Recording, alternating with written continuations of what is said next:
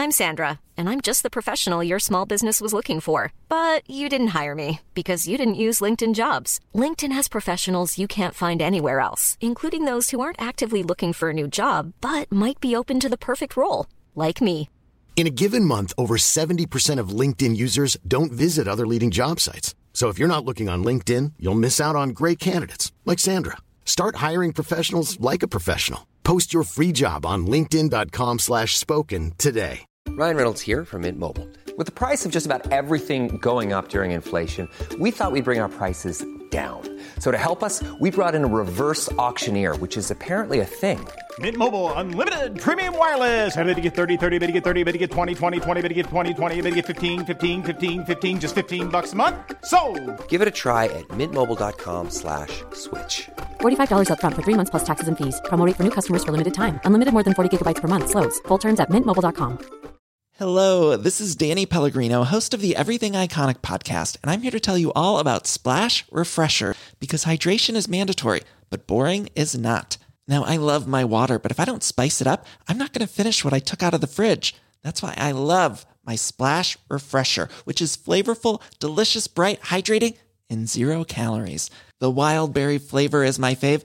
No, wait, is the pineapple mango flavor my fave? You know what? All five craveable Splash Refresher flavors are my fave because they're so delicious. So get hydrated and enjoy it with Splash Refresher. Buenas noches, bienvenidos al Criminalista Nocturno.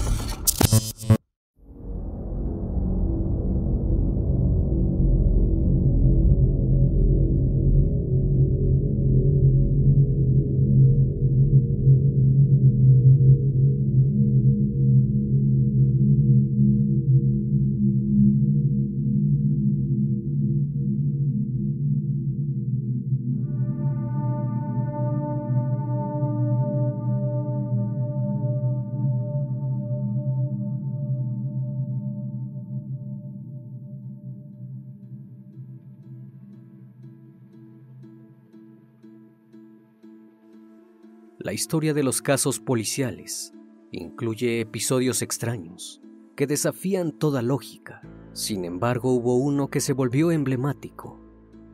El 25 de diciembre de 2006, la policía de Phoenix, Arizona, llegó al departamento donde Ryan Waller vivía con su pareja Either Kwan. Ella se encontraba sin vida de un disparo, mientras que él lucía lastimado pero vivo. De inmediato pasó a ser sospechoso y fue sometido a un interrogatorio que se volvería famoso y reveló que las culpabilidades también pueden estar del lado de la ley. El criminalista nocturno. Ryan Thomas Waller nació el 12 de febrero de 1988 en Phoenix. Su vida no se diferenciaba de la de otros jóvenes de los suburbios americanos. Creció en un ambiente tranquilo, con un padre y una madre que lo cuidaban y alentaban. Su pasatiempo favorito era la música. A los 11 años comenzó a tocar la guitarra con amigos y su sueño era triunfar en una banda de rock. También siendo niño, conoció a Ider Kwan, una vecina tres años mayor que él. La amistad entre ambos terminó en una relación sentimental. Tras graduarse de la escuela secundaria, Ryan estaba listo para independizarse. Él y Heather decidieron irse a vivir juntos, de manera que le alquilaron una casa a Eric, el propietario original. Ella estudiaba en la Universidad de Arizona y quería hacer la carrera de abogacía, con intenciones de ser fiscal. Ryan y Heather se amaban y tenían sueños, pero la pesadilla tocó a su puerta. El 25 de diciembre de 2006, un mes y medio después de la mudanza de Ryan y Heather, la familia estaba lista para una cena navideña, una iniciativa organizada por Don Waller, el padre del joven. La familia estaba lista para sentarse a la mesa. y la pareja no llegaba. Don llamó a su hijo por teléfono, pero fue atendido por el contestador automático cuando la cena dio inicio y los novios seguían ausentes. Don volvió a llamarlo. De nuevo lo atendió el contestador automático y lo mismo sucedió al terminar la cena. Intranquilo, el padre se subió a su auto y condujo hasta el departamento. Al llegar tocó la puerta, pero nadie respondió. Tampoco se escuchaban ruidos en el interior de la vivienda. Don pensó la posibilidad de que no estuvieran en casa. Aún así, tomó la decisión de llamar al 911 a eso de las 11 de la noche. Pronto, dos patrullas se hicieron presentes en el lugar. Los oficiales tampoco obtuvieron respuesta, pero trataron de mirar por las ventanas. A pesar de un ventilador funcionando, llegaron a reconocer un cuerpo que parecía inconsciente sobre un sofá. No pudieron ingresar de inmediato, porque según dijeron, precisaban una orden de allanamiento, sobre todo porque se trataba de una vivienda alquilada. La disposición de la orden tardó casi una hora la demora se prolongó debido a que los oficiales llamaron a un cerrajero del departamento de policía para forzar la cerradura. No lo consiguió, de modo que probó con alguna de las puertas traseras. Para ese entonces, las patrullas habían ascendido a 10 y hasta un helicóptero sobrevolaba la calle. También hizo su aparición el detective Paul Dalton. Por su parte, Tom se mostraba angustiado y fue llevado lejos del lugar. De pronto y para sorpresa de muchos, la puerta se abrió y apareció Ryan Waller. Los policías descubrieron que se encontraba en un estado calamitoso, con un ojo ennegrecido, pero consciente. Los oficiales entraron al departamento y rápidamente dieron con el cuerpo de Heather. La chica había sido asesinada de un disparo en la cabeza. Pese a las evidentes lesiones de su cuerpo, Ryan fue tirado al piso y esposado y llevado a una patrulla, a unos metros donde descubrió que estaban sacando a su hijo y quiso ir a verlo, pero un oficial le impidió acercarse a la patrulla y le dijo que estaban haciendo una investigación. El sobreviviente era sospechoso del crimen de su pareja.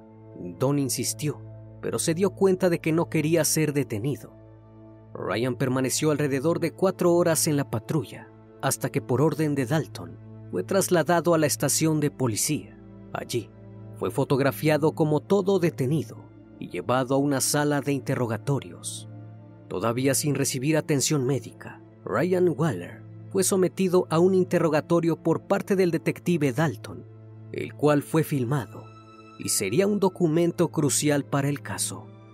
Desde el principio, Waller se mostró en un estado somnoliento, como si estuviera perdido y sus palabras sonaban incoherentes. Dalton comenzó con preguntas no vinculadas con el asesinato de Heather, como cuál fue el grado más alto al que llegó en el colegio. La respuesta de Waller fue, no sé. Hubo más preguntas y más contestaciones sin sentido, incluso con monosílabos, acompañadas con movimientos débiles, como si estuviera molesto. Parecía desconocer las respuestas a los interrogantes más sencillos o confundía expresiones. También añadía frases como me duele la cabeza y solo quiero irme a casa. Dalton arremetió con preguntas vinculadas al crimen. Cuando quiso saber qué le pasó en la cara, Waller dijo que no sabía, aunque agregó que Heather tal vez lo golpeó. El detective quiso saber si discutieron, a lo que el muchacho respondió que no realmente. Después mencionó a una tal Cristina, que le estaba ayudando con el pelo. Además, dijo que nació en Michigan. En uno de esos divagues, dijo que quien había aparecido era Richie. Dalton le preguntó quién era, a lo que el joven respondió que se trataba de alguien que había vivido ahí, en aquel departamento. El detective quiso saber cuánto tiempo vivió con él. Waller dijo que no sabía, que tal vez una semana. Dalton parecía convencido de que Waller había asesinado a Heather y estaba fingiendo, por lo que fue más incisivo. Las incongruencias continuaron hasta que el joven empezó a revelar algo más. Dijo que llegaron Richie y su padre y dispararon con arcos y flechas.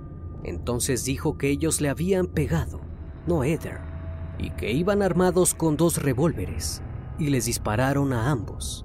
Añadió que una de las balas le dio en el ojo.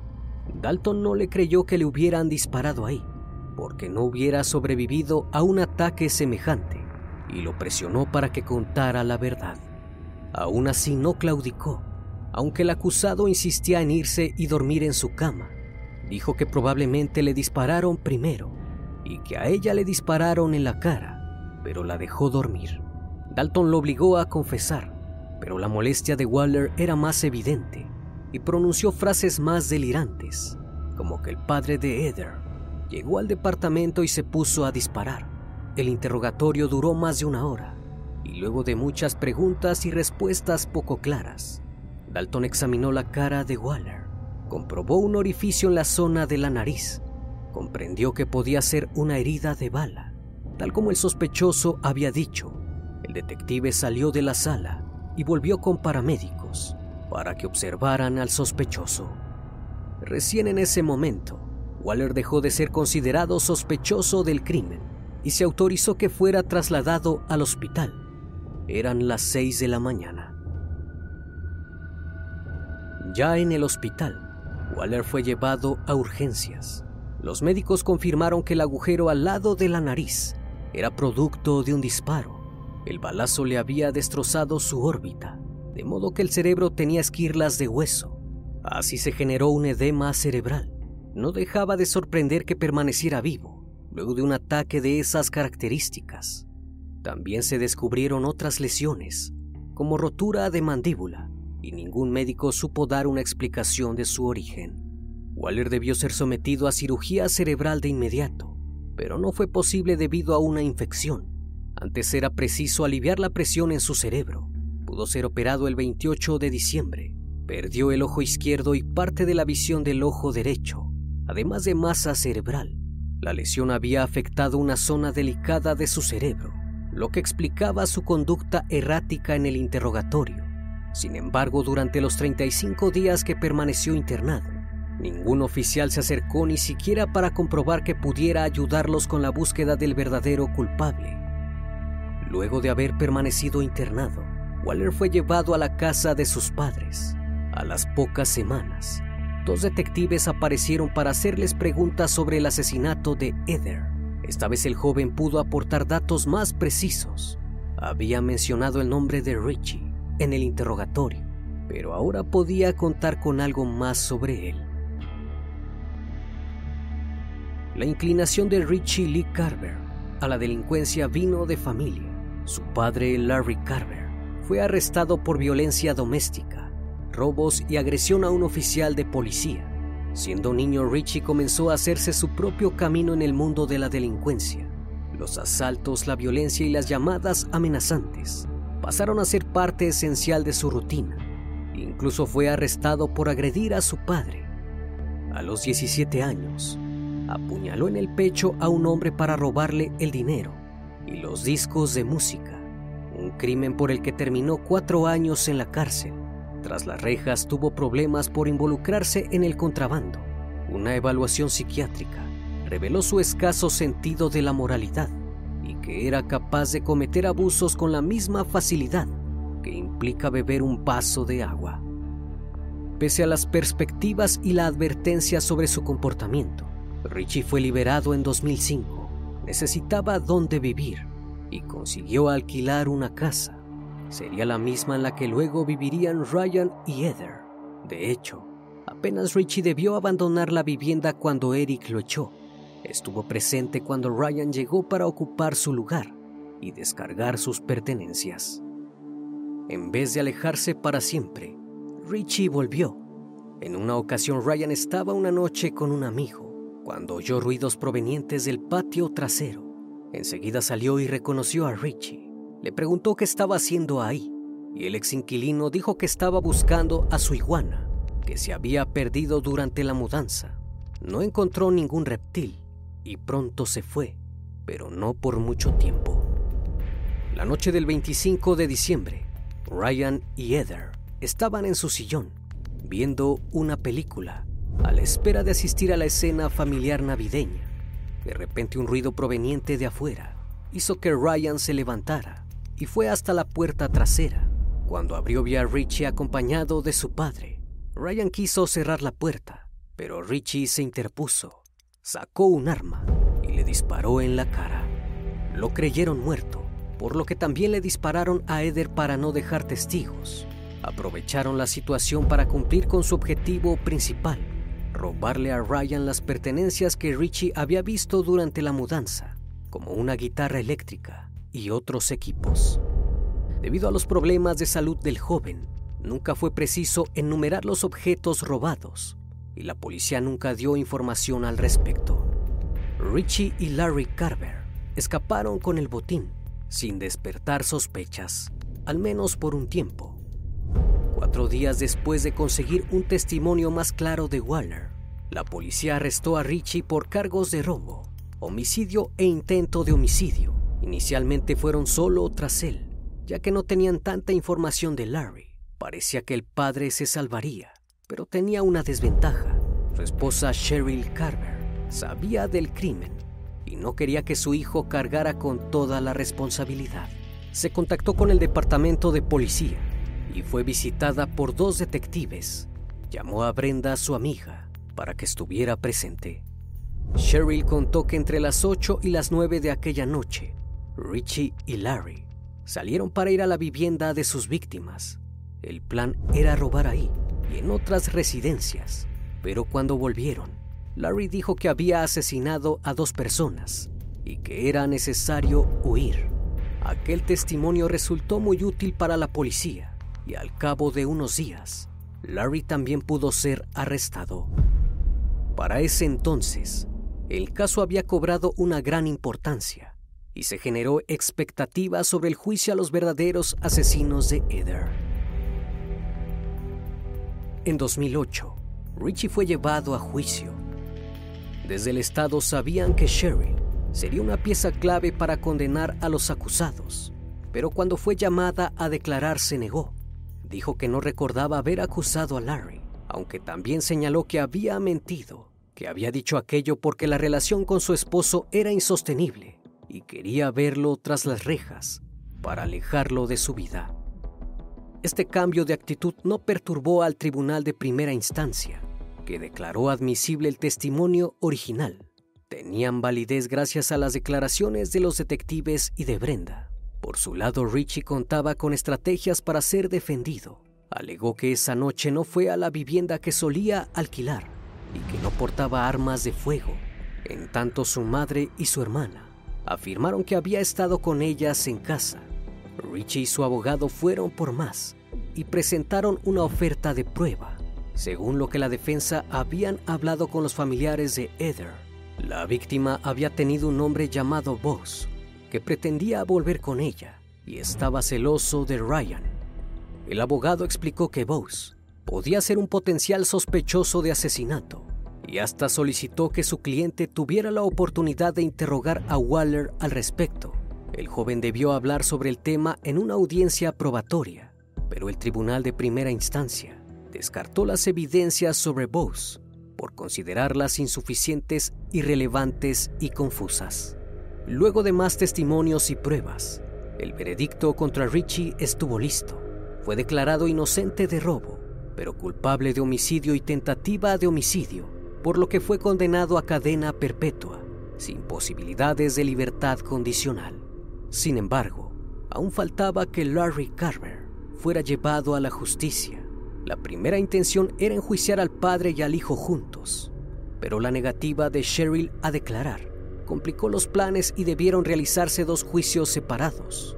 Sin embargo, el testimonio de Warner no sería suficiente para llegar a una condena. Era precisa la testificación de Cheryl ante la situación. La familia de Eder intervino y luchó. Así lograron que en 2011 fuera aprobada la que se denominó Ley Eder. Mediante esta ley, un cónyuge está obligado a declarar ante la justicia si previamente habló por voluntad propia con la policía o con testigos acerca de las actividades delictivas de su pareja. Cheryl se había amparado en el privilegio marital, pero eso no le impidió testificar. Gracias a la ley Eder, Larry Carver fue condenado a cadena perpetua, al igual que Richie, tampoco podría acceder a la libertad condicional. La familia de Waller nunca se conformó con las condenas a los Carver, y así fue tras quienes consideraba igual de responsables, la policía de Phoenix. Don se propuso investigar a fondo y empezó a descubrir que los oficiales habían actuado con negligencia y que intentaron cubrir sus irregularidades. Uno de los detalles que sobresalieron fue la alteración de la fecha del crimen en el informe. Había sido cambiada del 25 de diciembre al 23. De esa manera, el retraso de la atención médica a Ryan era de 48 horas y ya dejaba de ser responsabilidad policial. Don sabía que el cambio de fecha era una farsa, porque su hijo había estado con él ese día, ayudándolo a remodelar el baño, y se fue tarde. Don también analizó las heridas que presentaba Ryan al llegar al hospital. Valiéndose de las fotos tomadas en el departamento de policía, se dio cuenta de que ninguna lesión era de dos días, ya que no se habían formado costras ni cicatrices. Cada hematoma y rastro de sangre seguía siendo muy reciente. Además se descubrió que la lesión en la mandíbula se había debido a que uno de los oficiales lo golpeó para tirarlo al piso y esposarlo. Pero el principal responsable para Don Waller era el detective Paul Dalton, que había sido apartado del caso luego del interrogatorio a Ryan. Las informaciones de su desvinculación fueron varias y poco claras. Durante la investigación, se dijo que debió retirarse por problemas familiares, lo que explicaba la intervención de nuevos detectives. Pero tiempo después, en la corte mencionaron que simplemente había sido asignado a otro caso. Tras juntar las pruebas, Don y Ryan demandaron a Phoenix y al departamento de la policía de la ciudad reclamaron una indemnización por considerar que se había retrasado seis horas la atención médica inmediata al joven. La policía se negó a asumir la responsabilidad y Dalton hizo su aparición para hacer una serie de declaraciones. Por un lado, sostuvo que llevó adelante el interrogatorio porque consideraba que Waller estaba en condiciones de responder preguntas y que el procedimiento se estaba realizando sin inconvenientes.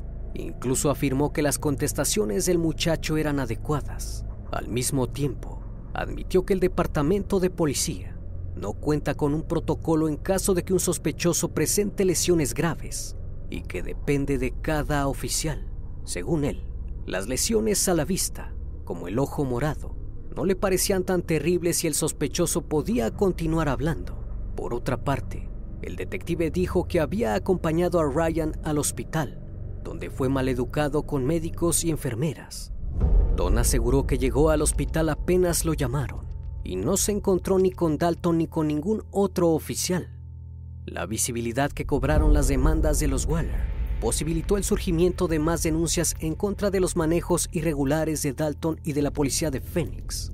El detective en particular solía mentir y maltratar a testigos y sospechosos según los testimonios de personas que se mantuvieron en el anonimato. Pero ni siquiera así los Waller pudieron obtener una compensación.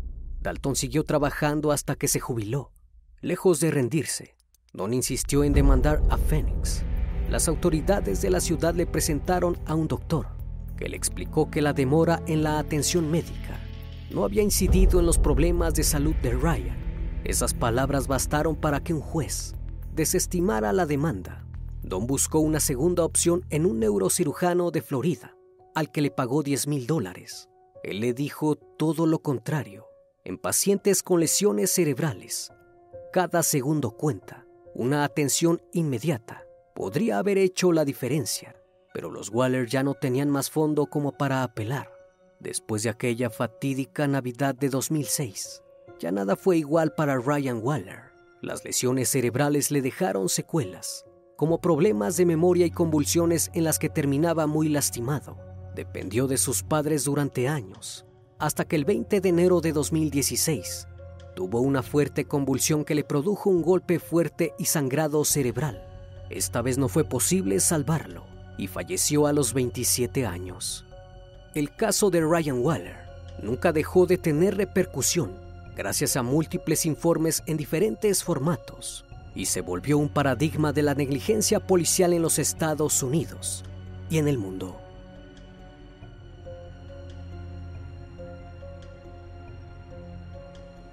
Una vez más, estimado público, agradezco su compañía. Gracias por brindar un espacio de su tiempo para conocer un caso más de este canal.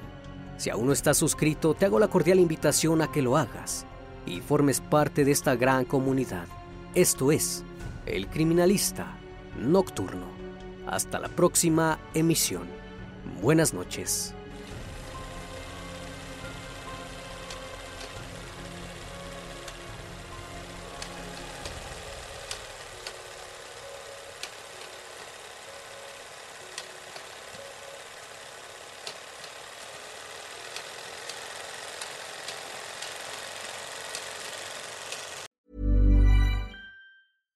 Hello, this is Danny Pellegrino, host of the Everything Iconic podcast, and I'm here to tell you all about Splash Refresher because hydration is mandatory, but boring is not. Now, I love my water, but if I don't spice it up, I'm not going to finish what I took out of the fridge. That's why I love my Splash Refresher, which is flavorful, delicious, bright, hydrating, and zero calories. The wild berry flavor is my fave. No, wait, is the pineapple mango flavor my fave? You know what? All five craveable splash refresher flavors are my fave because they're so delicious. So get hydrated and enjoy it with Splash Refresher. ACAST powers the world's best podcasts. Here's a show that we recommend. The Real Housewives is a guilty pleasure for most, but if you're looking to not feel guilty about that pleasure, tune in to Everything Iconic with me, Danny Pellegrino, where I break down all the messy moments and behind the scenes antics of Bravo's popular franchise. And on Everything Iconic, I also interview celebrity guests like Kelly Ripa, Kiki Palmer, Drew Barrymore, Cameron Diaz, and more about their guilty pleasures, their past work, and so much more. So if you're pop culture obsessed and find yourself watching way too much reality TV like me, tune in to Everything Iconic with Danny Pellegrino wherever you listen to podcasts. ACAST helps creators launch, grow, and monetize their podcasts everywhere. ACAST.com.